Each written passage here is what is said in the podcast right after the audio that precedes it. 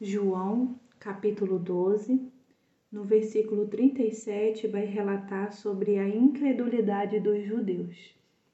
Só esse título já tem ali uma palavra para a gente parar e orar, né? Sobre a incredulidade. Será que tem alguma coisa em nós ainda sobre isso que o Senhor precisa tratar? E aí a gente orar e apresentar ao Senhor. Mesmo depois que Jesus fez todos aqueles sinais milagrosos, não creram nele. Que a gente possa viver em nós, na nossa casa, na nossa família, na nossa igreja, e a gente possa crer em Jesus. Cada vez mais, né?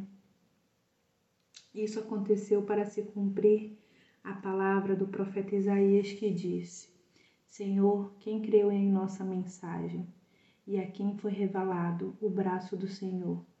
Por esta razão, eles não podiam crer, porque, como disse Isaías no outro lugar, cegou os olhos e endureceu-lhes o coração, para que não vejam com os olhos, nem entendam com o coração, nem se convertam, e eu os cure.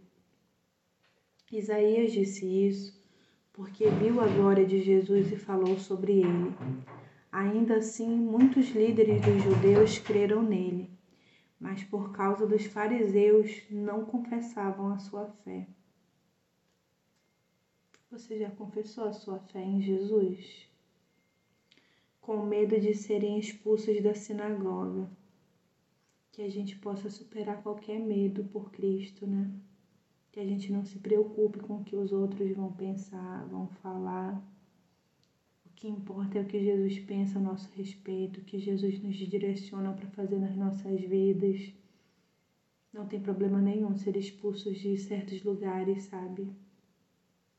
E no fim das contas a gente passar a eternidade com Jesus vale a pena, vai valer a pena.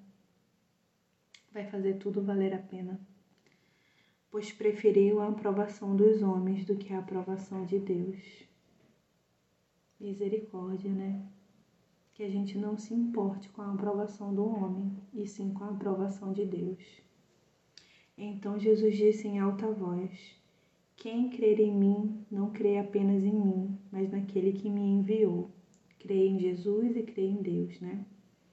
Quem me vê, vê aquele que me enviou ver a Jesus e ver a Deus também, né?